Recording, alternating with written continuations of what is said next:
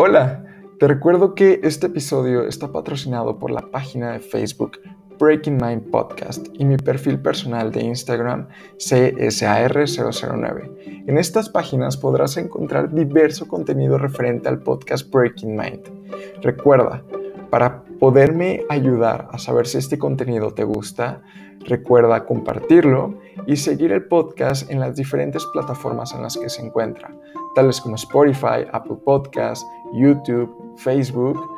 Así que muchísimas gracias por apoyar este proyecto y nos vemos en el episodio.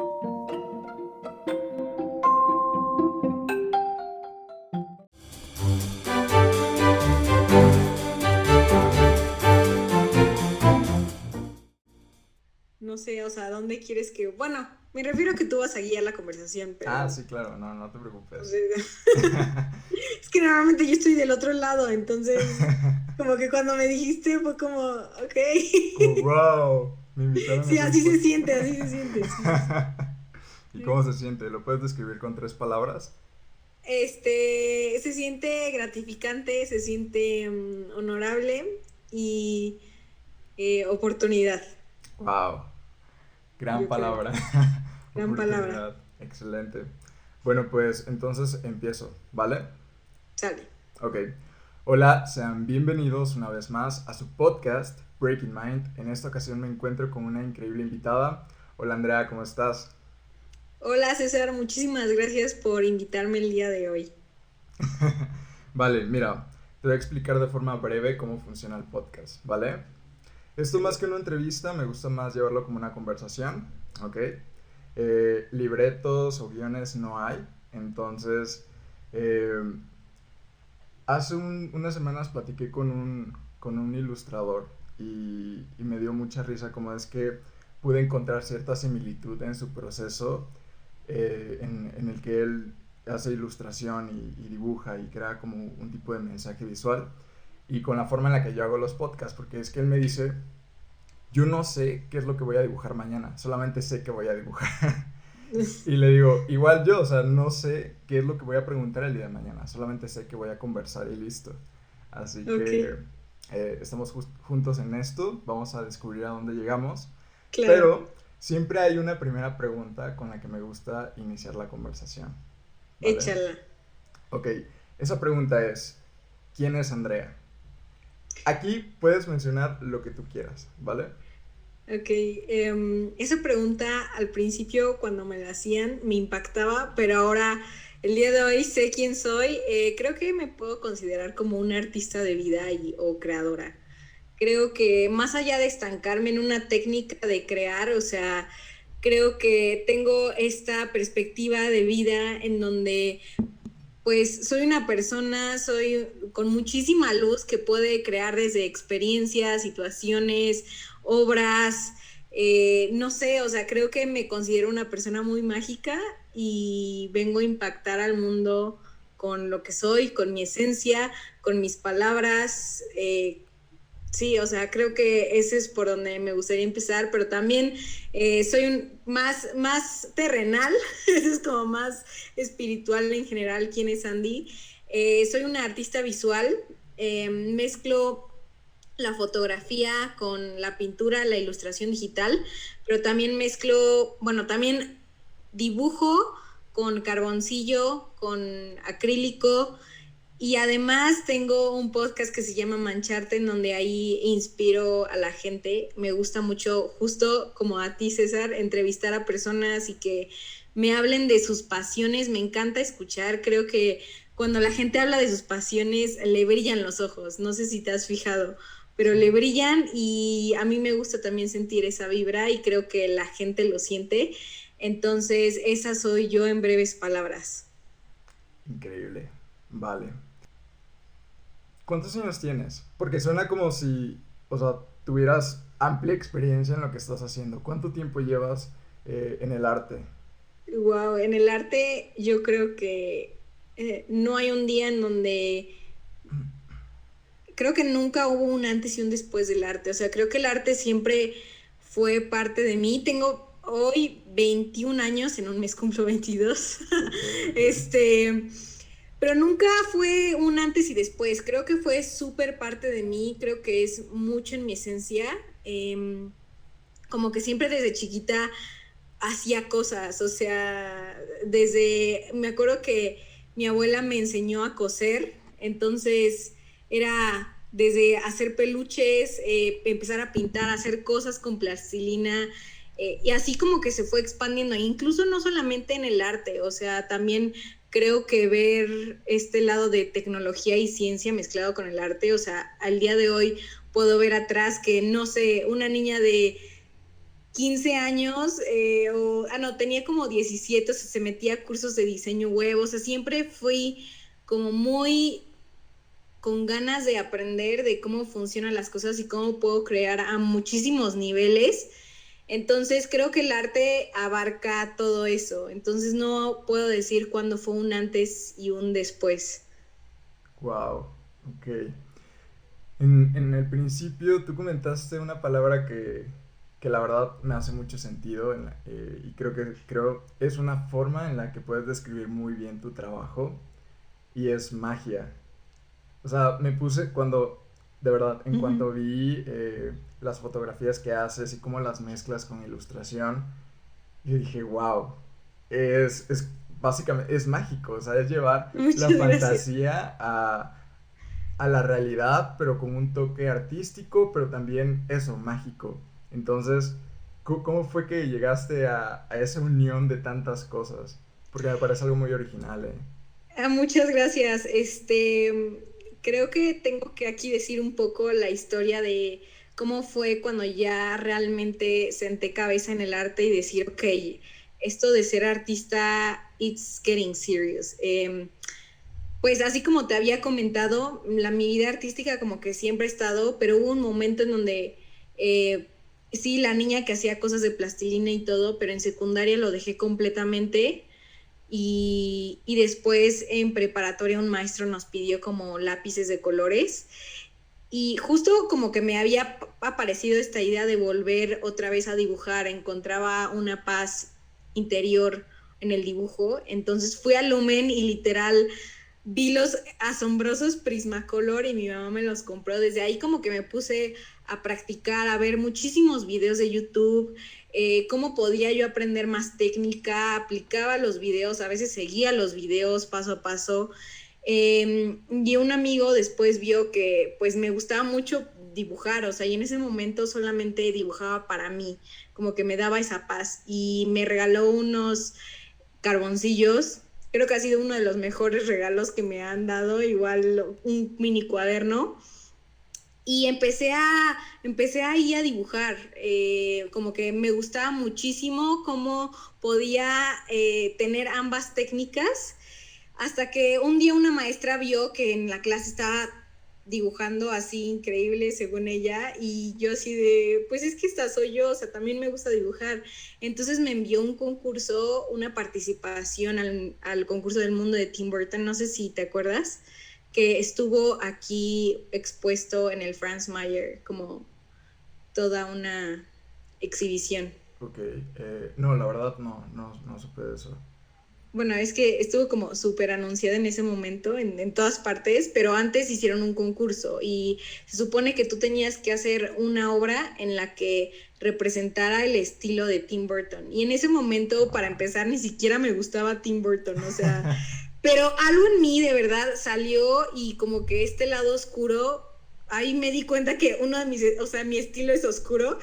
Y pues ya, o sea, un día antes de, que cerrara la, la, participación, entro, envío el dibujo y dije, chicle y pega, o sea, total, ¿qué puedo perder?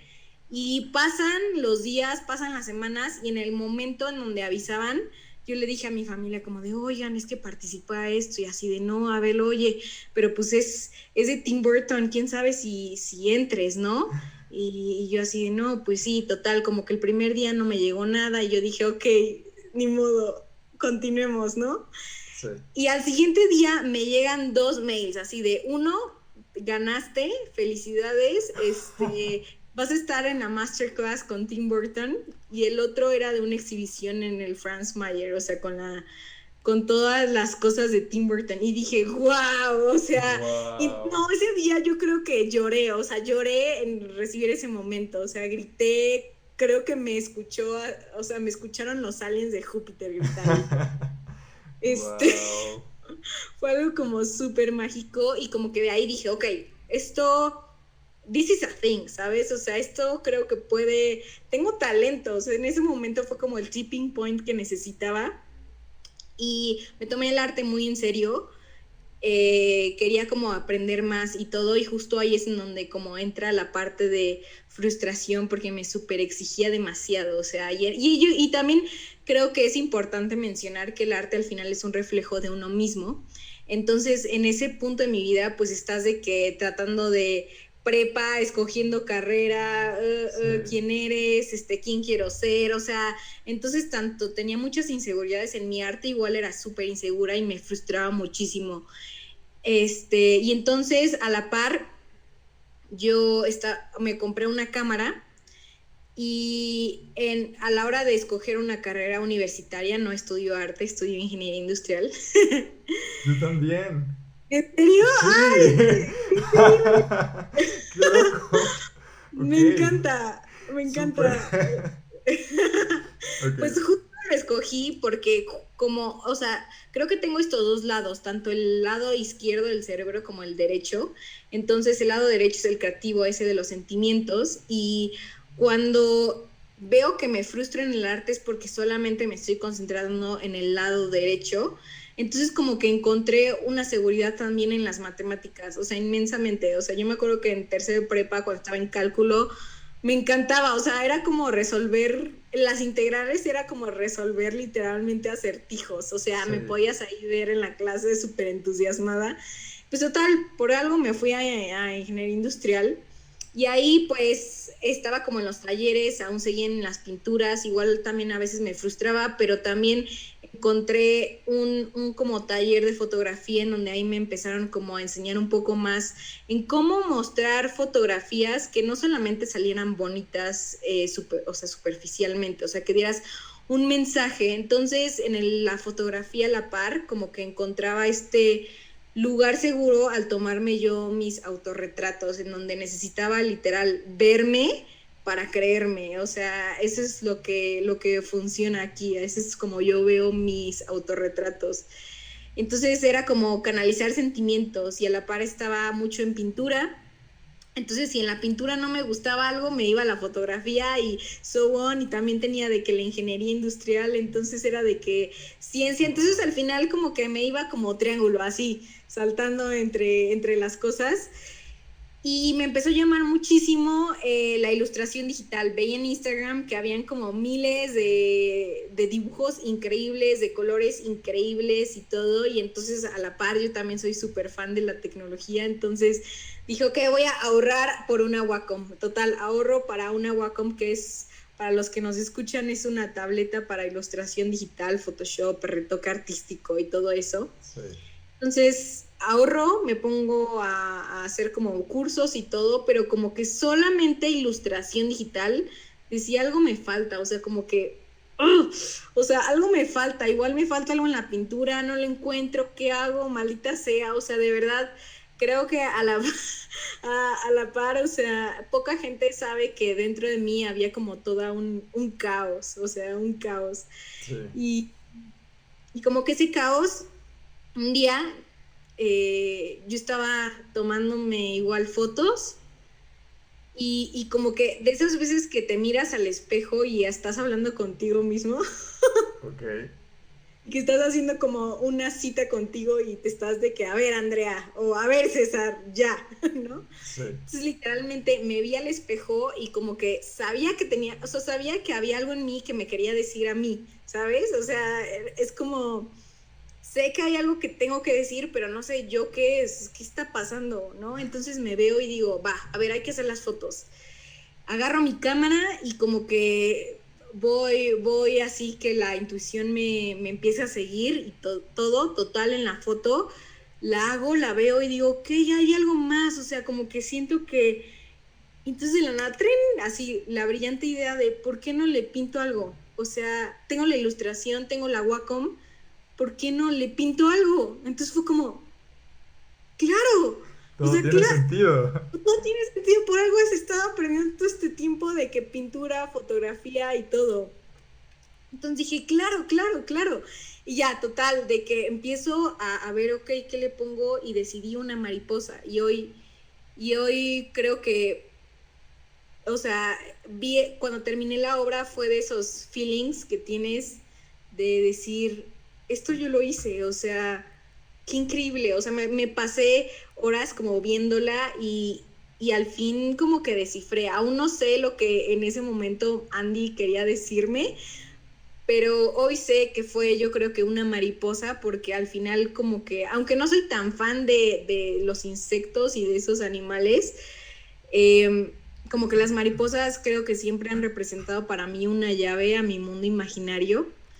Eh, soy súper, o sea, yo me acuerdo que desde pequeña era súper daydreaming, de verdad, o sea, yo estaba de que en, en, la escuela y así me imaginaba, no sé, que habían cosas o que de la nada alguien me iba a llamar y decir, oye, ¿qué crees? Eres princesa de tal planeta o de vámonos a Narnia, o sea, yo, yo te lo juro, o sea, creo que parte de mí es o sea, necesita el mundo surreal para, para entender como la realidad y, y darle esta magia. Entonces el hecho de yo haber puesto esta mariposa para mí representa como de, esta es tu llave para tu mundo imaginario, para entenderte y de ahí me fui, o sea, de ahí creo que encontré justamente algo que es 100% mío, que es súper, o sea, súper de innovación, eh, creo que nadie lo hace como yo y conforme pasan, pasan los días, o sea, como que aprendes mucho más a saber qué te gusta, qué te inspira y qué mensajes quieres dar. Entonces creo que al final eso de,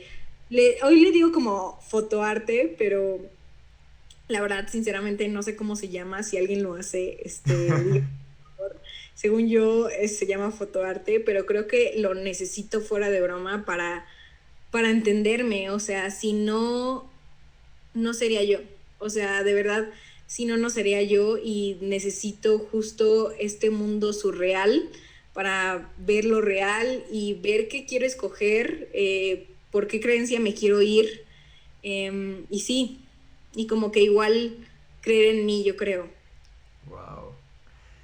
Conecté muy cañón con tu historia porque, o sea, para empezar, lo de ingeniera, eh, la verdad no lo vi venir. Eh, creí que habías estudiado arte y yo, pues, sí, seguramente estudié arte. Porque igual eh, me puse a escuchar algunos episodios de tu podcast muy buenos. me gustaron mucho. Y siempre hubo como que esta mención acerca del arte, del proceso creativo. Y dije, ah, o sea, nunca escuché como una palabra así de, de ingeniería o, tecnología, no, o sea, siempre he estado enfocado en el arte. Y dije, wow, pues qué padre, está increíble. Y ahorita que me soltaste eso fue como que, ¿qué? O sea, viví engañado estas horas. Creo que todo el mundo de verdad me dice, oye, ¿y en dónde estudias arte? Yo, Rick no estudio arte, estudio ingeniería. y, pero creo que al mismo tiempo es algo que se puede ver de una forma evidente, ¿sabes?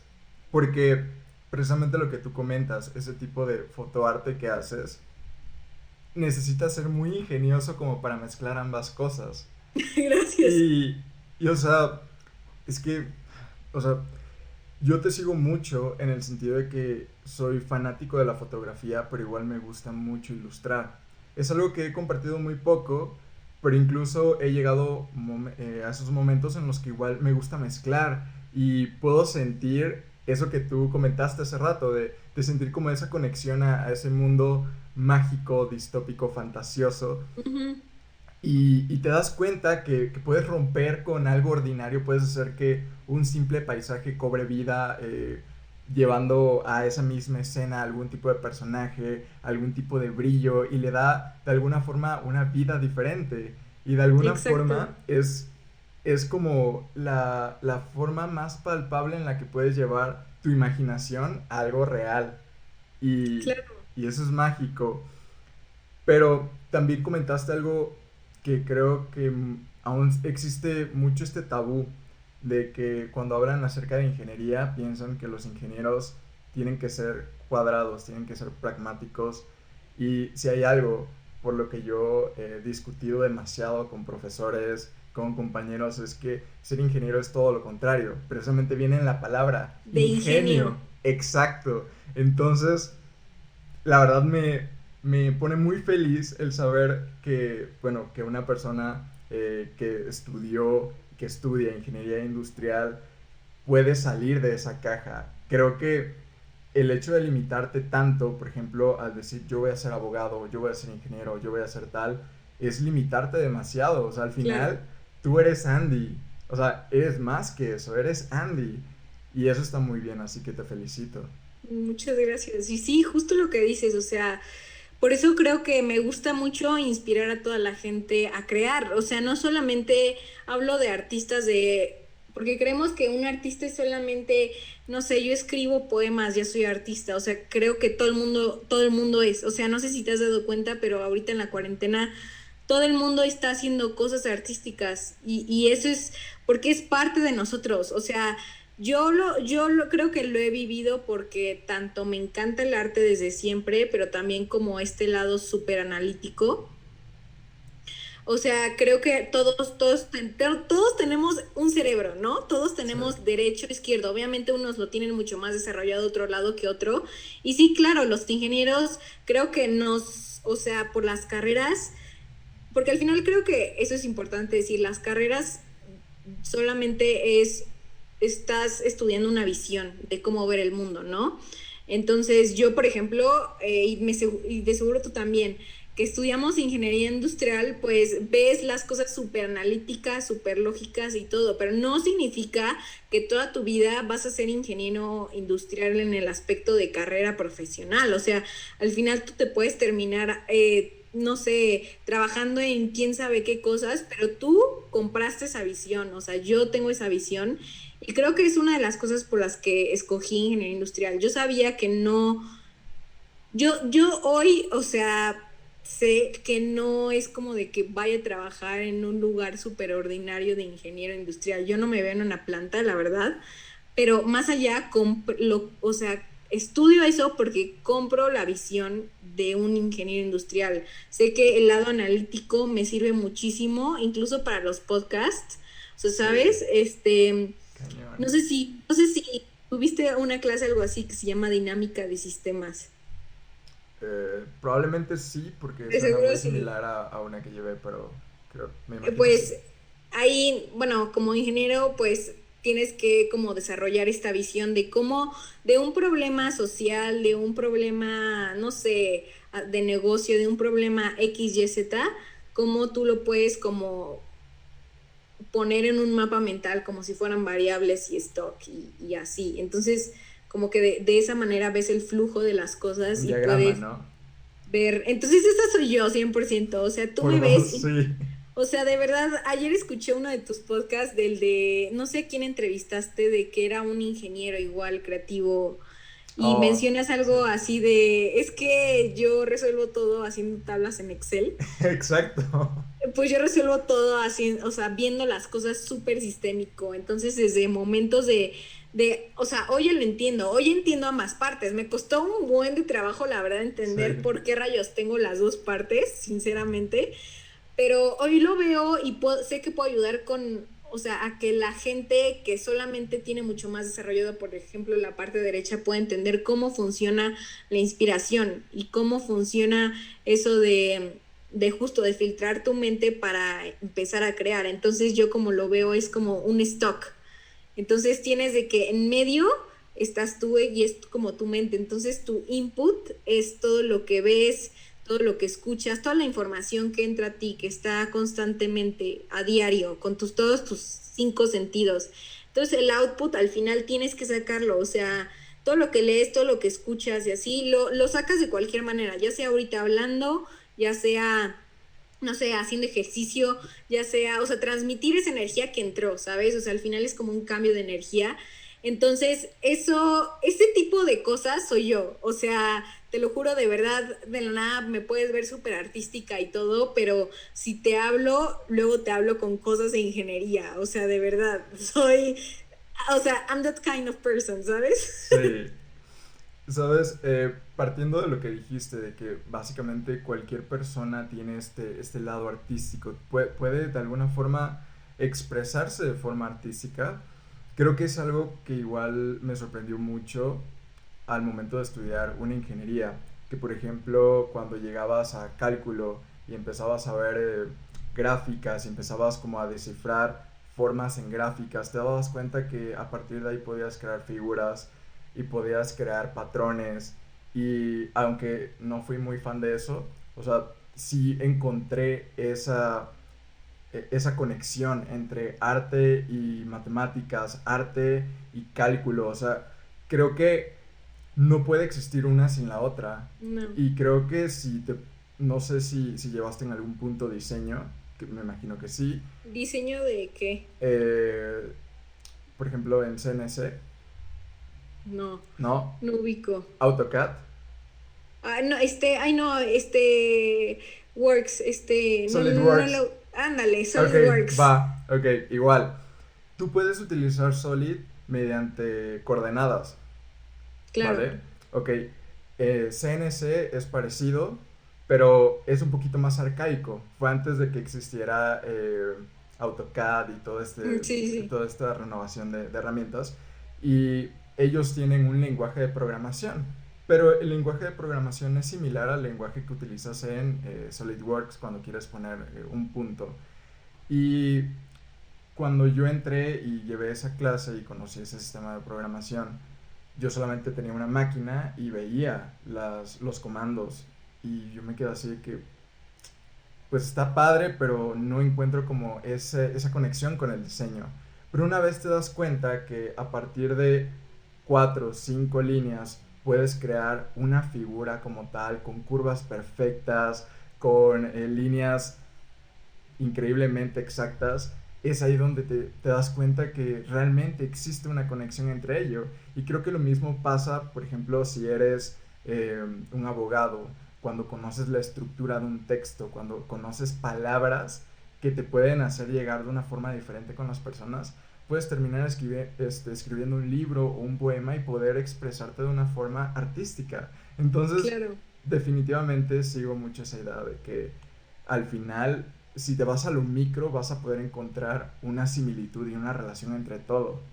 Claro, es que todo está conectado, o sea, somos un, somos un todo y de nuevo, o sea, como digo, izquierdo, derecho es, yo creo que es lo mismo con la ciencia, o sea, tienes como una bolita ¿no? Y entonces es lo que le digo a la gente, porque yo también soy súper partidaria de que la ciencia y el arte son, o sea, no hay, entonces, o sea, la parte izquierda es la ciencia y la parte derecha es el arte, la parte izquierda es la razón y la parte derecha es el ser. Entonces, el, la razón siempre se cuestiona el por qué, la ciencia es siempre por qué, por qué, por qué, por qué, por qué, y el arte es para qué, para qué, para qué, para qué. Entonces, y, es chistoso porque ahí es en donde como que, o sea, creo que esa combinación, uno, es el futuro, o sea, ya de, de hecho ya está sucediendo de que esa combinación, sea, todas las innovaciones se mezclan ambas, no hay, no hay una sin otra. Sin embargo, también creo que ahí es en donde yo creo que los ingenieros o la gente que tiene este pensamiento súper analítico, igual economistas y financieros, ahí es en donde a veces, justo como tenemos esta perspectiva analítica, que igual eh, tiene mucho ingenio, ¿no? Este, bueno, unos la tienen, ¿no? Porque el ingenio viene obviamente a crear nuevas cosas. Entonces el ingeniero pues puede ver patrones para crear o predecir en el futuro, ¿no? Entonces, este, creo que ahí es en donde he visto, igual yo personalmente, que muchas veces como nos enseñan a cuestionar todo y el por qué, por qué, por qué, creo que el arte solamente es, o sea, es, solamente es como, solamente está ahí, o sea, solamente es como, solamente es como una luz en donde no se cuestiona demasiado. O sea, es como, por ejemplo, tú cuando estás sintiendo algo, pues normalmente como ingeniero, como analítico, quieres saber de dónde viene ese sentimiento. Entonces te preguntas por qué, por qué, por qué, por qué. Pero realmente preguntarte el por qué te sirve nada. O sea, lit te sirve nada, porque al final es lo bueno, o sea, el tiempo y los sentimientos pasan. Entonces, O sea, mientras, o sea, ahí es cuando entra como el lado del ser, el lado del arte, en donde tú eres, en donde simplemente te permites ser sin cuestionarte demasiado. O sea, son como creo que estas dualidades en donde tiene que haber como un balance para que embonen ambas y creo que así yo lo veo para, para generar diseños y para generar cosas nuevas, porque al final el diseño yo creo que arte aplicado para para justo, o sea, mezclar como el lado de ciencia y, arte. Sí, creo que igual partiendo de, de, lo que comentabas, de los input, o sea, al final nosotros somos como una máquina, tenemos que sentir primero, tenemos que recibir esa experiencia, ese sentimiento para después preguntarnos realmente por qué. Porque si empezamos con el por qué y después recibimos, o sea, simplemente es syntax error, ¿sabes? O sea, te estás preguntando por qué de algo que ni siquiera has sentido. Primero tienes que sentirlo y después ya piensas y después ya puedes como que crear caminos diferentes hacia dónde te quieres dirigir o cómo quieres enfocar tu, tu forma en la que recibes ese tipo de cosas. Así que se me hace súper interesante y, qué cool, qué padre poder. E, eso, eso es algo que igual me ha sorprendido mucho desde que inicié el podcast y creo que tú estarás de acuerdo cómo es que, por ejemplo, yo desde que inicié el podcast empecé a conocer a muchas personas, pero hay personas que ni siquiera tenía en mente que iba a llegar a conocer. Y cuando conoces a esas personas que no tenías en mente, te das cuenta que hay como mucha similitud en grandes ideas. Y es increíble cómo es que de alguna forma todo se va uniendo y vas llegando como que con esas personas, eh, no sé, no, creo indicadas, pero sí eh, con las que puedes eh, crear una dialéctica, que la dialéctica se basa mucho en, en, la tesis, en la antítesis y después creas una síntesis y escalas aún más la forma en la que piensas y creo que eso está increíble. Sí, sí, sí, es como leer varios libros, solamente que empiezas a unir muchas cosas y empiezas a hacer teorías y, y sí, o sea, la verdad es, es es increíble cómo vas conectando ideas. Creo que es uno de los mejores sentimientos. Sí. ¿Cómo llevas tú eh, todo el asunto del podcast? ¿Qué, por, qué podcast, para empezar? Porque ahí te va. Este. Resulta que en, en mi escuela yo me meto a un grupo estudiantil de. Este, se llama IMEF es de Instituto Mexicano Ejecutivo de Finanzas. sí, también me, encantan las finanzas, este, y todo el emprendimiento y todo eso. Este, me meto ahí, tengo que empezar a organizar talleres, actividades y eventos. Pasa la cuarentena y lo tengo que hacer en línea y resulta que a mí me tocaba como esta parte de perfil profesional donde me tenía que encargar de darle a nuestros socios o los que se unían al grupo estudiantil porque después me promovieron como directora, entonces tenía que justo organizar estas cosas, este, darle como conocimiento eh, todo lo que es de la persona, ¿no? Entonces es desde currículum vitae hasta marca profesional, branding personal, este, y uno fue diseño gráfico. Entonces, uno, para esto me empecé a dar cuenta que de verdad contactar a gente es muy fácil. O sea, tan solo tú ayer o sí, cuando me dijiste, oye, ¿quieres estar en el podcast? Ah, va, sí, jalo. O sea, es, es muy rápido, ¿no? Y puedes contactar a gente súper, súper crack. Y yo ahí me empecé a dar cuenta, obviamente era más profesional el asunto porque era de que LinkedIn, ya sabes, de que acá eh, los empresarios, ¿no? Entonces, em, para esto pasa diseño gráfico y yo ya, yo ya tenía, yo ya era súper fan de varios ilustradores, entonces les escribo por Instagram como de, oigan, quieren este, estar en dar un taller o en cómo puedes tú eh, de diseño gráfico como empezarte a vender y así, ¿no? Entonces, o era como parte más, más de negocios, ¿no? Era, era, pues sí, era más inclinado ahí porque es de finanzas. Entonces, total, que esos talleres yo les metí muchísimas ganas y además, conforme al taller, pues así como en la entrevista, tú tienes que al final ser el moderador, ¿no? Entonces le vas preguntando y cosas y como que había algo en mí que decía, no, ma, esto está increíble porque aparte a la par, yo siempre quería saber cómo rayos le hacían los artistas para ser artistas, porque ahí es, un punto importante. Durante toda mi, carrera ya profesional que te conté desde prepa hasta acá, me di cuenta que el arte no solamente es técnica y entonces yo, yo en ese momento no sabía, eh, como que sí tenía de que maestros y todo, me enseñaban una que otras cositas, pero no era lo mismo, o sea, no había alguien que realmente me guiara a cómo practicar, a cómo tener una vida más artística. Y ahí me di cuenta que no solamente es técnica, es todo un... Hoy, hoy con el podcast me doy cuenta que es todo un mindset ser un artista, ¿no? Entonces, cuando estoy en el taller de diseño gráfico y lo estoy impartiendo yo y alguien más lo está dando, me doy cuenta que ahí le, le empecé a preguntar todas mis dudas del arte, literal, o sea, de, oye, ¿cómo te, cómo empezaste, cómo te empezaste a vender y todo? O sea, lo que yo quería saber. Y dije, ok, here is something, la verdad, o sea, algo me encantó de esto y para esto a la par, me, o sea, yo ya era súper fan de los podcasts este, yo ya escuchaba, no sé si sepas de uno de Dementes.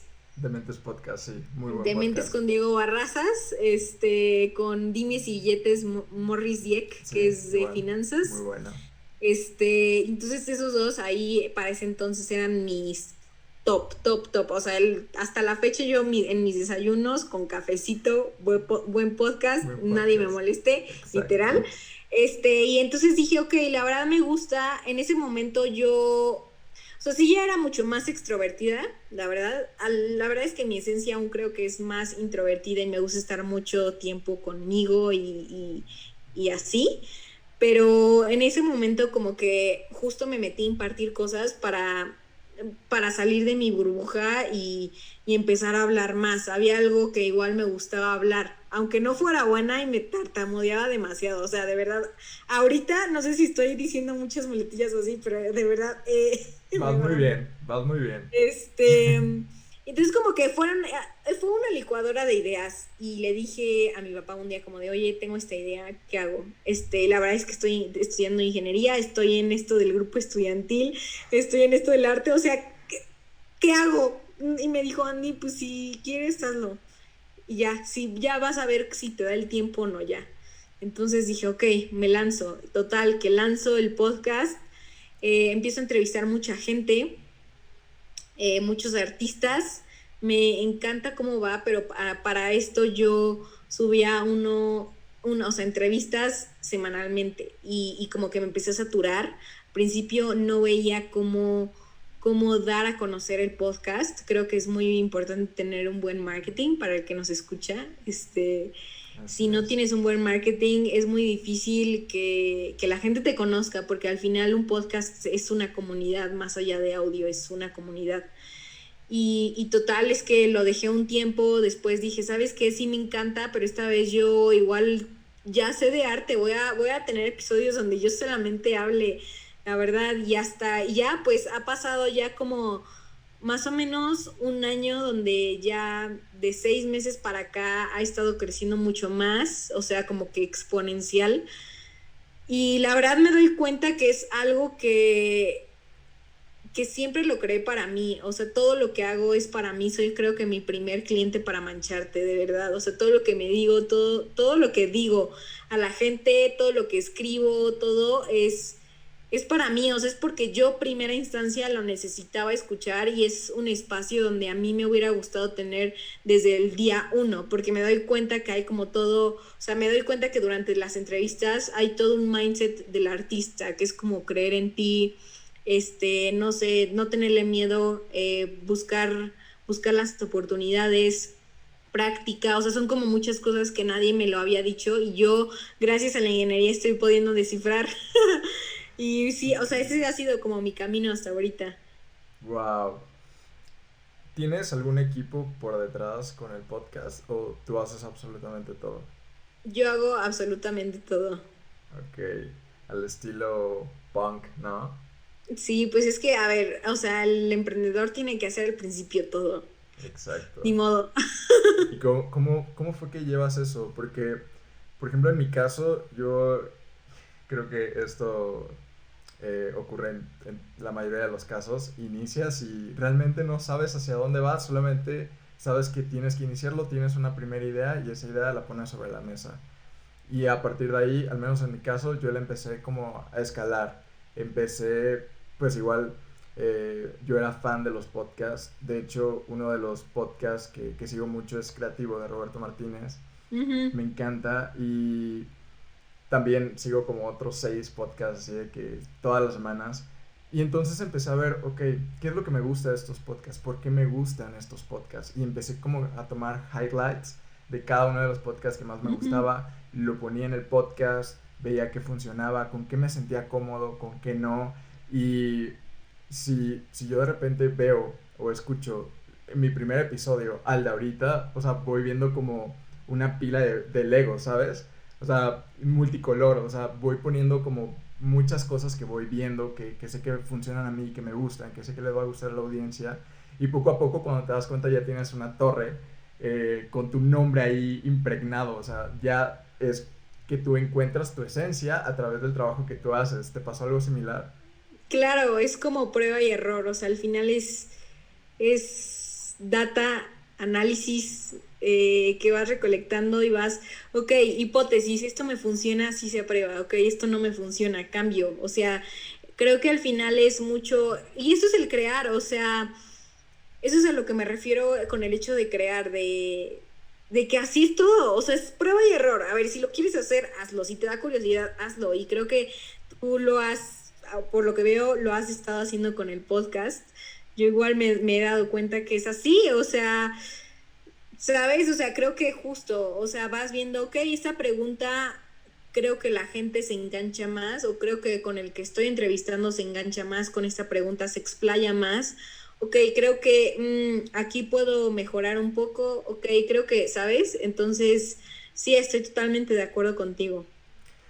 Oye, y por ejemplo, hay una frase que no sé si ya te ha tocado escuchar con amigos o con personas que incluso llegan al podcast, eh, que, o incluso contigo, que hay veces que nosotros mismos nos limitamos por lo que tenemos a nuestro alcance. Por ejemplo, en el caso del podcast, yo inicié grabando el podcast con mi teléfono, o sea, y con una cámara X, y después como que te vas ideando la forma en la que puedes ir mejorando con lo que tienes a, la mano. Eh, ¿Cómo fue que tú llevaste eso? O sea, ¿crees que realmente existen limitantes? ¿Cómo abordas ese tipo de situaciones? Creo que es, o sea, excusas siempre va a haber, ¿no? Eh, entonces es como literalmente con lo que tienes, con ahorita lo que tienes, lánzate. O sea, ese siempre ha sido como mi, mi, mi premisa para todo. O sea, de verdad, si, si algo quiero, y, para el que nos escucha, si algo quieres, hazlo. O sea, determinación es, es todo. Y así como tú empezaste grabando con el celular, o sea, empezaste haciéndolo. O sea, ya es un gran paso, la verdad. Y eso es, eso es de felicitar a la gente que lo hace con... Porque no necesitas ser un profesional, sino siempre vas a vivir la vida esperando, no hay tiempo perfecto, nunca vas a tener los recursos perfectos, siempre... Entonces, por algo tienes esta idea, por algo, por algo tienes esta cosquilla, este hámster que te dice, hazlo, y si dices, ok, puede ser que mañana ya me vuelva mejor, claro, pero lo haces con la práctica. O puede ser que mañana ya tenga un micrófono para el podcast, claro, pero lo hiciste hoy, ¿sabes? Entonces, como que siempre es, creo que siempre trato de no dejar nada para lo que pueda hacer mañana. Cool. ¿Cómo fue que llevaste toda esta situación de, de la pandemia? O sea, creo que volviendo al punto, ¿no? Eh, hay una frase que me gusta mucho que habla acerca de cómo es que la limitante hace que tu creatividad explote. O sea, la, creatividad resulta ser siempre esa salida a esa limitante que tienes. Ahorita con la pandemia, pues no puedes, bueno, en principio no se podía salir tanto, estabas mucho tiempo en, casa y, por ejemplo, yo encontré la oportunidad de, poder conversar con muchas personas a través de plataformas como... Yo también, sí. sí, entonces ¿Cómo fue para ti? Eh, ¿Sí llegó el momento, que yo me imagino sí llega para todos, en el que ya te sentías como, eh, no sé, desesperada? Ah. Sí. Eh, yo creo que así como había una frase en la de que decía de en una pandemia quién quiere ser los que utilizan Kleenex o los que venden el Kleenex entonces algo así. Y Y entonces yo dije, ok, yo voy a, yo voy a la verdad vender los, yo voy a vender los Kleenex, o sea, y también había, ya había justo leído la historia de Isaac Newton, él justo pasó la, la pandemia bubónica, creo, y pues estuvo igual encerrado y gracias a ese encierro ahí fue, ahí fue en donde empezó a hacer todos sus, sus descubrimientos. Entonces yo dije, a ver, yo quiero ser la nueva Isaac Newton, la verdad. Este, al, o sea, obviamente había, habían días grises, como en todos, ¿no? O sea, creo que aparte soy una persona que me pega los cambios mucho después. Entonces, punto que pasó la pandemia por ahí de marzo y me pegó como hasta junio, fuera de broma. O sea, como que durante ese tiempo estaba tan en grupos estudiantiles, en podcast, que me sentía súper viva. Que obviamente después eh, me saturé uno de información. Yo leía mucho, o sea, leía como cada, cada semana un libro y y me llegué a saturar demasiado. Eh, después de leer el de Sapiens, que está muy bueno, por cierto, pero me saturé, o sea, lo leí y sabes que ahí aprendí mucho a filtrar justo la mente, o sea, creo que es muy importante y eso es en donde igual ahí, de nuevo no quiero hacer ad, pero ahí es donde igual el arte funciona porque sacas, sacas literalmente lo que está en tu mente, entonces como que puedes filtrar, puedes pensar, puedes sentir de manera mucho más eficaz. Y total, pues como que en junio ahí fue, fueron los días grises, pero siempre, siempre ha estado en mí eso de salir adelante y creo que igual lo que dices de que la creatividad se define como, no es una persona artística solamente, la creatividad está en todo ser humano porque es la habilidad que tenemos todos como humanos de resolver un problema. Eso es. Eso es, por eso es muy clave que también están en los ingenieros y, o sea, por lo que decías al principio, o sea, todo el mundo lo tiene, desde cómo puedes resolver no sé, hasta lo más X, ahí utilizas tu creatividad. Entonces, una vez que nos encierran, que nos cambian, que hay cambios, que hay diferentes necesidades de, oye, ¿cómo puedo empezar a hablar con la gente? Porque extraño hablar con la gente, extraño las, las chit chat que tenía en el salón de, hey, ¿cómo estás? Oye, me gustó tu pluma, ¿me la prestas? O, no manches, hiciste la tarea, no, ma, no, o sea, como ese tipo de cosas, ¿cómo lo sustituyo? Ok, no, pues hay que hacer un podcast. Creo que así puedo empezar a escuchar nuevas ideas y, y, sí, o sea, creo que es igual creo que en el mundo del emprendimiento, ¿no? A través de una necesidad sale un nuevo producto, sale esta, resolvemos cosas, o sea, eso es lo que somos. Sí. ¿Y qué opinas acerca de relacionar el arte con todo este aspecto de monetización o, económico? Porque hay muchas personas que, que están peleadas mucho con, con esa idea de que no puede existir un arte cuando existe dinero de por medio. Muchos piensan que el arte termina perdiendo como ese valor significativo cuando existe un valor económico por detrás. Claro, este, yo creo que hay que entender que, o sea, mi opinión es que el arte, si tú lo haces con un sentimiento y quieres dar un mensaje, ya sea una pincelada, ya es arte, porque tiene un mensaje, quisiste decir algo al mundo. Por eso igual el arte contemporáneo es como igual, tiene mucha controversia, porque es como de, ay, yo puedo hacer esa pincelada, sí, pero ya sabes lo que esa pincelada quiere decir, ese mensaje que hay detrás, detrás de nada más esa pincelada. O sea, creo que si mezclas sentimiento, expresión y decir al mundo y, y algo que salga de ti, o sea, creo que ya es arte si lo quieres monetizar está bien, o sea, creo que igual el artista tiene que comer. Y ahí es en donde igual una, una que vino, que se llama Geo, Gutiérrez, creo que se pida, es pintando por ahí en Instagram, me dijo que ella a la hora de dar el salto a convertirse en una artista y de vivir en el arte, tenía que literalmente hacer tablas de Excel para saber y vender bien el arte, ¿sabes? Porque el artista, sí, yo lo hago, obviamente lo hacemos todos del corazón, claro, pero también si quieres vivir de esto, tienes que saber que a veces vas a tener que venderlo, o sea, y, no está, no está mal, porque aún así sigue, o sea, sigue diciendo tu discurso y simplemente alguien más lo tiene y lo tienes a cambio de un de un de dinero y con eso vas a comer, con eso vas a poder seguir creando, entonces no creo que sea algo malo, o sea, simplemente aprende bien tus finanzas y aprende a saber lo que quieres decir.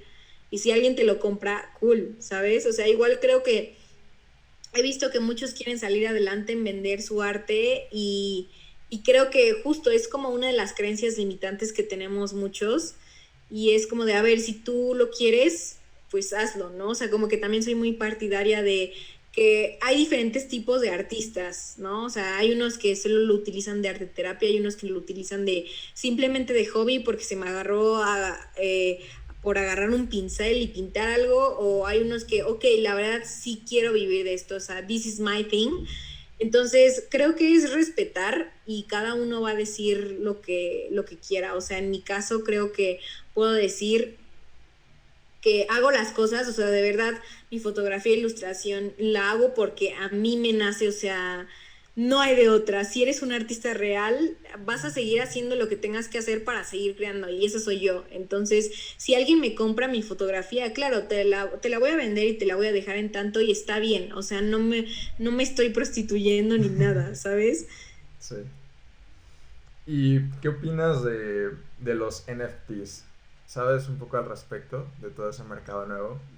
Sí, justo en la semana pasada, eh, va, que va a salir un episodio la próxima semana de Criptoarte, eh, les pregunté como, oye, ¿cómo funciona? Y más allá porque, o sea, yo puedo eh, medio entenderlo, o sea, sé que los NFTs, que es non-trans no transferible, no, no transferible token, lo super Spanish, pero como un trabalenguas, pero sí. Ajá, exacto. Eh, sí, pues creo que se me hace increíble. Creo que ya ahora es donde igual se mezcla tanto la tecnología como las finanzas y el arte y el mundo digital, ¿no? Entonces creo que sí es una oportunidad para los artistas. Creo que igual es mucho trabajo, o sea, un artista tiene que ser su propio manager, su propio mercadólogo, su propio todo y creo que tanto en el mundo físico como de ir a galerías es lo mismo que con los NFTs y con el criptoarte y empezarte a meter a, cosas de Ether que son es la moneda que se maneja en el criptoarte que porque están los bitcoins pero el Ether creo que es como la main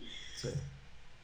y o sea se me hace increíble sin embargo ahorita creo que eh, ahorita no, no he entrado a ese mercado, no porque no quiera, sino porque no tengo tiempo. Literal. Wow, pero sí entrarías, o sea, si tienes como a mediano o largo plazo la idea de entrar a los NFTs. Claro, me encantaría, o sea, sí, sí, la verdad sí me encantaría. Cool. ¿Tú sabías acerca de cómo es que la NBA está vendiendo NFTs? No, eso no sabía. Está vendiendo como pequeños clips de jugadas que han trascendido a través de la historia y eso lo venden como NFTs. No, manches. O sea, aún como que me cuesta un poco entender si te soy sincera. O sea, sé que se vende, pero mm, no compraría, por ejemplo, un meme o no compraría, no compraría un meme, o sea, o, o igual compraron el gato ese que tiene un arco iris por detrás. Ajá. Que digo, yo no lo compro, o sea, no sé, como que no me, o sea, no, no lo tengo, o sea, le puedo tomar un screenshot y ya, eso es lo que a mí me cuesta entender, o sea, como que ahí creo que es algo muy nuevo en donde necesito mentalmente procesarlo y, y ver qué onda. Es que, o sea, por lo que yo entiendo, en, en este sistema se basa no tanto en la, en la imagen, ¿sabes? Sino en, en lo que significa para ti que eso se ve reflejado en un número, que ese número es pues la imagen del gatito, en este caso. Sí. Entonces, ahorita estamos viendo un mercado que únicamente se rige como las criptos, que es por hype, por, por, qué por qué emoción causa en ti y qué significado tiene en ti, pero únicamente en ti. Entonces, si por ejemplo alguien llega y quiere comprar un clip de Chicago Bulls contra, no sé, Celtic y fue la final del 97 eh, y vemos a Michael Jordan encestando, en sí no compras los derechos de autor, ¿sabes? Únicamente compras ese clip. Ese. Ajá, ese clip. Incluso la NBA puede seguir este, poniéndolo o vendiéndolo a empresas para que lo utilicen en comerciales o ese tipo de cosas. Pero tú, eh, tú ya tienes como ese código que te dice a ti que es tuyo. Está medio extraño, pero... Es como raro, ¿no? Es como, ¿por qué? Porque, o sea, como que siento que, lo voy a decir así súper abierto, pero siento que es como mucho ego, ¿no? O sea, yo soy el dueño, ¿no? Entonces, y es como de, no es por mala onda, pero a mí, ¿qué me importa si eres el dueño o no? O sea, Exacto. entonces como que ahí es donde, como que aún me cuesta entenderlo, o sea, al final una niña me dijo, pues Andy, es como si tú vas al Museo Louvre y entonces ves la Mona Lisa, le tomas foto y, ya, pero no es tuya, o sea, no es tuya. O sea, el, el criptoarte es al final como si tú literal compraras la Mona Lisa y dijeras, la Mona Lisa es mía. Y, y lo entiendo, o sea, entiendo perfectamente, pero por... sí. o sea, como que... ¿Por qué? O sea, como que cuál es el el afán de decir es mío, ¿me entiendes? O sea que bueno, igual ahí creo que mi mente, o sea, porque al final soy como muy minimalista en ese aspecto, entonces no... Choca, choca. Sí, y yo te entiendo muy bien, pero como que lo he ido normalizando un poco porque igual he estado revisando la plataforma de Twitch. No sé si ya te has dado la vuelta por ahí. No me he dado, pero... Más o menos. Eh, digamos que funciona más o menos igual, ¿sabes? Eh, creo que ahorita la sociedad como que tiene un hambre precisamente de, ego, de poder decir yo pagué por esto y, es algo que es irrepetible. Por ejemplo, he visto que hay algo que le llaman sync, que es eh, la chava o el chavo que está en stream, escribe el nombre de, de alguien que le donó y ya la persona le toma screenshot y con eso está feliz, está hypeado, pero creo que va muy relacionado también con la experiencia de que para él significó mucho tal vez ese momento y ese momento ya no va a ya no se va a repetir, o sea, tal cual. Entonces, igual cuenta, creo, la interacción que logras tener con la persona que está detrás de la cámara.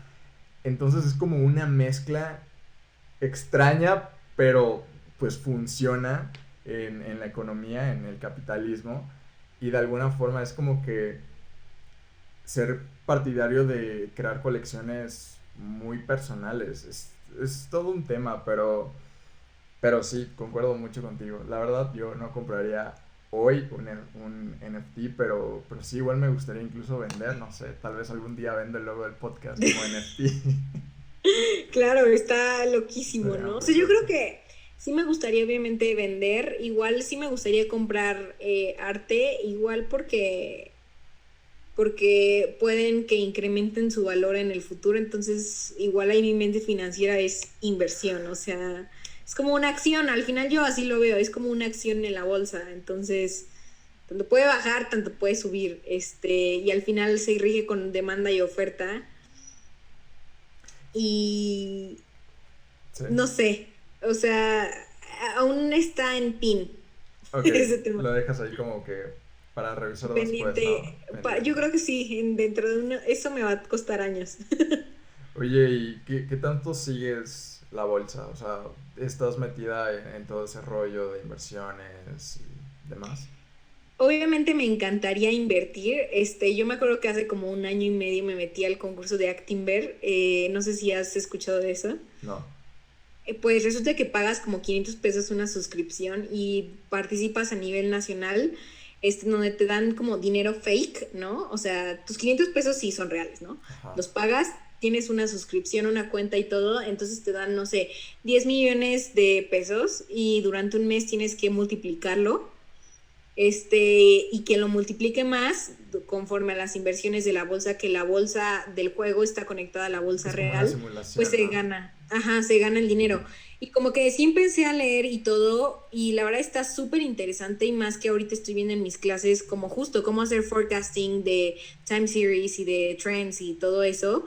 O sea, sí me encanta como justo, pero, o sea, creo que ahorita no estoy en un punto en donde invertiría en la bolsa porque uno, este, creo que eh, me gustaría como que tener un objetivo bien claro y ya sustentado, o sea, como que sea un dinero aparte en donde ya no lo necesite al 100, ¿sabes? Ahorita pues soy estudiante y, y, y, o sea, sí invierto, pero no tanto en la, no en la bolsa, ¿sabes? Este, O sea, como que siento que ya es para tener ese dinero súper, súper, súper long term, porque creo que súper corto, no, no estoy pegada a la computadora y no estoy, la verdad, viendo en Bloomberg que pasa 24/7. Entonces, me encantan las inversiones, me encantan las, me encantan las, las finanzas personales y más allá de tomarme como si el dinero fuera un juego, ¿no? O sea, como que eso de más allá de, te digo, del ego y de tener más y todo, es como de, ok, o sea, como que simplemente como si fuera un, juego, de yo lo he puesto aquí y, y, y, o sea, como que me veo en un futuro tener ingresos de todos lados de todas mis creaciones, o sea, tanto, no sé, X, te voy a poner un ejemplo de, oye, se me ocurre poner un restaurante, lo ponemos, me uno con un socio ya, o sea, como que así lo veo, de, de que sea parte de tus creaciones, ¿me entiendes? Sí, sí, te sigo mucho. De hecho, em, yo sigo mucho igual lo de la bolsa precisamente porque me llama la atención y, la verdad admiro mucho el tipo de trabajo que hacen los corredores de bolsa y todas las personas que están relacionadas a ese aspecto. Pero me llamó mucho la atención la situación en la que está la economía actualmente. No solamente en México, sino en todo el mundo. O sea, creo que hace dos o tres años, si tú hablabas acerca de criptomonedas, te, decían que eran simples apuestas, ¿sabes? Por, el tipo de volatilidad que existía en, las criptomonedas. Hoy en día creo que probablemente la bolsa sea aún más volátil o igual de volátil que las criptos por todo este rollo que ha surgido con, con, la pandemia. De hecho, creo que una gran muestra de esto fue lo que pasó con GameStop. No sé si supiste. No. Ok, eso estuvo muy cañón. ¿Conoces GameStop? No. Ok, GameStop es como el blockbuster de videojuegos. Okay. En los 90 era, era top porque pues todo el mundo compraba sus videojuegos físicos. Eh, llega 2012, 2015 y ya los videojuegos empiezan a venderse más de, forma digital. Entonces GameStop se va a la quiebra. Y en la bolsa existe un tipo de apuestas a corto plazo donde tú eh, decides qué tipo de empresa va a quebrar y le inviertes y si quiebra o llega a ese mínimo, pues tú ganas, ¿no? Entonces pasa esto y muchos geeks, muchos fanáticos de los videojuegos se, ah, empiezan a invertir un buen, ¿no? Exacto. Sí, yo me acordé y que hace como un crash y todos los inversionistas Exacto. what's happening Sí, o sea, perdieron millones de dólares. Y, o sea, eso no solamente asustó a los inversionistas de Wall Street, porque ya se dieron cuenta que realmente todo se mide por el hype, por la forma en la que ahorita está la bolsa y toda la economía en general. Y no solamente es la economía de Estados Unidos, también la de México. Y se dieron cuenta que básicamente las personas con más poder son las que terminan tomando decisiones y con base a esas decisiones ellos intentan sacar provecho de forma económica. Entonces fue como un boom de que los, los geeks, los fanáticos de videojuegos, los pusieron en evidencia.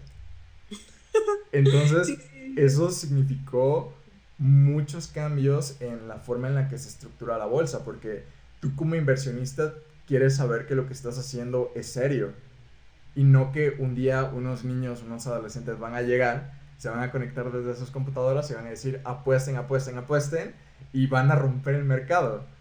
Entonces, eso está muy cañón. Y eso me recuerda mucho a una frase. ¿Has visto la película de Jojo Rabbit? No. Ah, no. Es la de. La de Hitler y los nazis. Ah, sí, sí, sí, sí, sí, sí, sí. No sé si, si recuerdas una escena donde Georgie, que es el. Creo que se llama Georgie bueno, es el amigo de, del protagonista, de Jojo. Y él ya estaba enlistado en, en, las filas nazis. Y entonces en media guerra se encuentran los dos amigos. Y llega su ah, amigo y le dice, Jojo, Jojo, creo que no es momento, es, no es un buen momento para ser nazi. Creo que, creo, que eh, actualmente sería como, creo que no es buen momento para invertir actualmente. O sea, está muy, muy volátil todo ese asunto. Pues creo que las cosas están cambiando, o sea, en todos aspectos. O sea, luego, hace como un, mes, eh, vi, vi de que justo, o sea, un, ya no me acuerdo de en qué empresa, pero de la bolsa. Entonces, pues hace un año cuando crashó todo, dije, no me hubiera invertido. O sea, si hubiera invertido, porque ahorita ya se cuatriplicó, o sea, la cosa, ¿no? Entonces, pero creo que ahorita está muy chistoso. O sea, creo que tiene que ver justo la influencia que tienen las personas ya actualmente. O sea, cualquier persona se puede hacer súper influyente, ¿no? O sea, si está como en redes o todo, porque me imagino que por ejemplo, ahorita con lo que dijiste de la, empresa, ¿cómo se llama? GameStop. GameStop, así es. Eh, GameStop, o sea, me imagino que alguien fue el primero que se le ocurrió la idea de invertir, ¿sabes? Y tuvo tanto poder que se hizo como un viral loop para que todos inviertan, porque con solo tres personas no haces caer a los inversionistas, ¿sabes?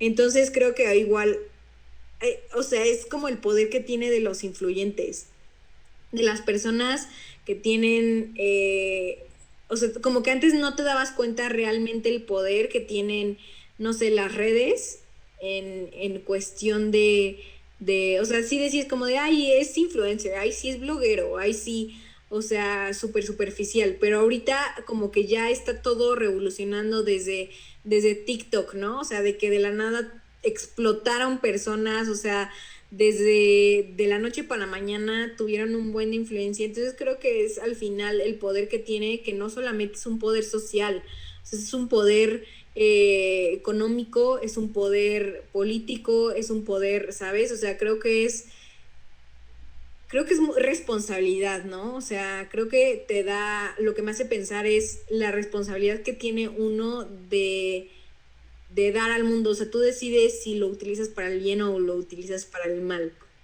Sí. Y pasando un poquito a temas un poquito más como artísticos, dejando de lado sí, sí, no el económico, este, ¿qué, ¿qué es lo que haces para salir, por ejemplo, de ese momento en el que te sientes un poco cansada de, de podcast, de leer acerca de economía, de política, de, todo lo que normalmente eh, te llega, ¿qué es lo que haces? ¿A qué recurres? ¿Música, cine, fotografía? Pues creo que trato de siempre hacer algo creativo en mi día.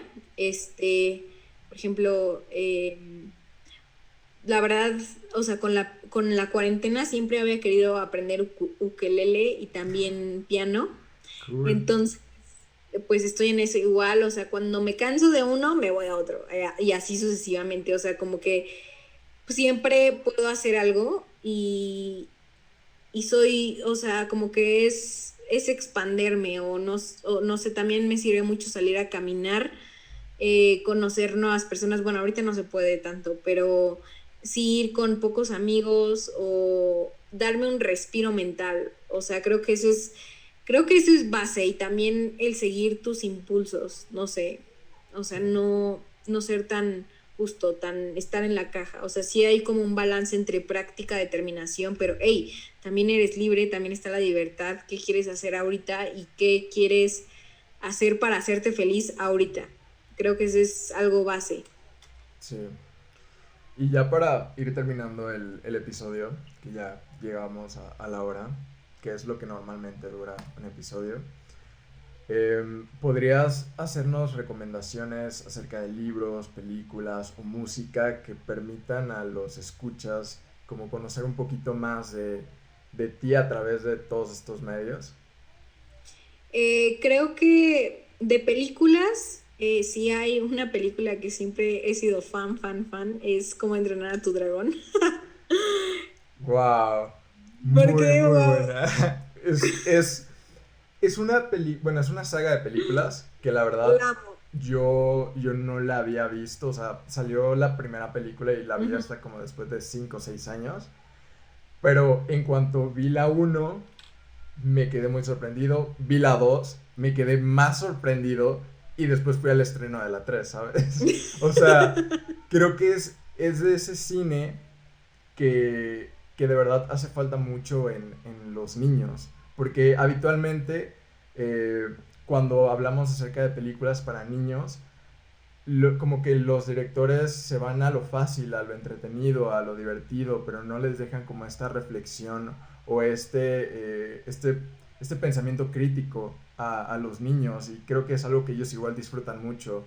Entonces creo que estas películas rompen con eso y realmente dan un mensaje muy poderoso tanto a niños, adultos, o sea, adolescentes, a todos. Y son unas películas muy buenas. Aparte soy fanático de la mitología nórdica, entonces. Yo, yo soy, yo soy fan de todo ese universo. O sea, si me dices, en mi podcast siempre me pregunto, bueno, siempre pregunto más bien, de qué mundo mágico escogerías, ¿no? Yo siempre diría ese, o sea, ese o el de Avatar. O sea, yo creo que, o sea, aparte me relaciono mucho con Hippo, o sea, con el personaje principal, o sea, hasta tiene pecas, igual como yo tengo pecas. Entonces, o sea, de verdad, cada, la veo cada que necesito una terapia, o sea, la veo y me siento y la, la gente que es muy cercana lo sabe, o sea, esa es una. La otra, yo creo que también de películas es obviamente Soul, la vi el diciembre y también me encantó, creo que es muy, o sea, describe muy bien cómo es un artista, ¿no? Tanto disfrutar el proceso, tanto cuando te sientes como alma perdida, tanto, o sea, lo describe muchísimo que yo ya me estaba dando cuenta más o menos de justo de ese proceso, pero en la película dije, ajá, tuve una... una Era eso. Exacto, este, eso yo creo que otra de mis películas favoritas es la de Black Swan. Me gusta esa, e, el ballet creo que es una de las cosas que más elegancia tiene en este mundo. Este, hay la de contra, no, no sé si es contratiempo, no contra lo imposible, la de Ford versus Ferrari. Yo creo que es muy buena. Em, documentales abstract es muy bueno, o sea, de verdad se los recomiendo, es el, arte del diseño, justamente. Y hay un, hay uno que me, bueno, hay varios que me impactó. Hay uno de Ian Spalter, que es el UX de Instagram, es el, es el jefe, el por qué Instagram es tan adictivo, pues ahí van a ver, de verdad, es increíble. Hay otra que es de Nori Oxman, que es una entre, iba a ser doctora, pero terminó como siendo o sea, terminó haciendo como algo de ciencia y todo y ahorita trabaja en los laboratorios del MIT y de verdad hace cosas wow, o sea, ahí mezcla la ciencia y el arte. Wow, wow, de verdad ese documental lo amo con todo mi corazón. Este, de libros, eh, yo creo que recomiendo mucho el de mm, todo, bueno, hay uno en especial que es de Haruki Murakami, es un escritor. Eh, me encanta la de El despiadado mundo y El país de las maravillas, algo así, tiene un nombre muy grande. Esa es, esa es mi novela favorita, yo creo que mezcla muy bien lo surreal, pero también como que la belleza en todo lo cotidiano y no sé, es una novela muy increíble. Este, dos, eh, A Beautiful Question de Frank Wilczek, él es un, ganó el premio Nobel de Física y me, verdad dice toda la ciencia de forma tan mágica que que la amo, o sea, la amo. Em, número tres, tengo muchos libros, la verdad, no sé cuántos quieres que diga. Eh, los que tú creas que sean necesarios. Este, tres, yo creo que eh, Ikigai hay, es, es, un fenómeno, bueno, es una palabra japonesa eh, y es como justo la pasión y perseverancia. Ikigai deja de ser tu de dispensa. Y por último diría la, no, la insoportable, no, la levedad del ser, la insoportable levedad del ser. Yo creo que esos serían mis top de música. Hans Zimmer. Hans Zimmer de verdad es uno de los artistas que más me inspira a crear. Este número dos, ahorita estoy súper obsesionada con Umbe, eh, lo amo, lo amo, lo amo. Eh, si no lo has escuchado, eh, de verdad, escucha. Es muy bueno. aparte, una vez le hice un autorretrato tantito antes de que se volviera súper famoso y me contestó. Entonces ahorita... Entonces de verdad estaba escuchando en la mañana y yo dije, no más, o sea, tengo un mensaje suyo. wow, qué gran este, logro. Ese yo creo que... Em, y uno que también se llama Charlie Burg, yo creo que esos son mis, esos son mis top. Y de sí, de, información yo creo que sería, diría eso. Va, excelente. Pues Andy, muchísimas gracias por compartir este espacio, de verdad. Fue una grata sorpresa, me la pasé muy bien. Em, pues no sé, ¿qué opinas? ¿Qué, qué te pareció? ¿Qué, ¿Qué, fue lo que más te gustó? ¿Qué fue lo que menos te gustó? Eh, primero, muchísimas gracias por invitarme. Eh, fue un gusto estar aquí el día de hoy contigo. Eh, segundo, la verdad me, gustó, me, me, gusta mucho conversar, ¿no? Entonces, y más de, de, pues del arte de economía, de finanzas, de ciencia, de ingeniería y, y todo lo que hablamos. Entonces no podría decir algo negativo. ok, vale, pues Muchas gracias por tu tiempo, muchas gracias eh, a los escuchas que están semana a semana eh, en estas increíbles conversaciones acompañándonos. Y pues, eh, ¿te gustaría compartir tus redes sociales? ¿Cómo te podemos encontrar en, el podcast, en Instagram, en Facebook? Claro, em, en el podcast, en Instagram es Mancharte Podcast, en Spotify es Mancharte, ahí, ahí estoy. Em, segundo, en en mi, todo lo que acabo de decir de fotografía e ilustraciones, Andrea H. Paulín. Abrí una cuenta reciente hace como dos meses en donde solo es pintura acrílica, carboncillo y, pintura sin fotografía, que es Birdie Art Studio. y creo que eso sería todo. Va, excelente. Pues creo que eso sería todo. Eh, espero nos podamos ver una vez más en algún episodio. Eh, me lo pasé muy bien. Muchísimas gracias por el tiempo otra vez. Y pues eso sería todo. Nos vemos la próxima semana. Bye. Y ya, listo Andy, con esto acabamos. Oye, en serio estoy muy sorprendido, ¿eh? O sea, de verdad. Esperabas lo de ciencia y economía, de verdad es algo muy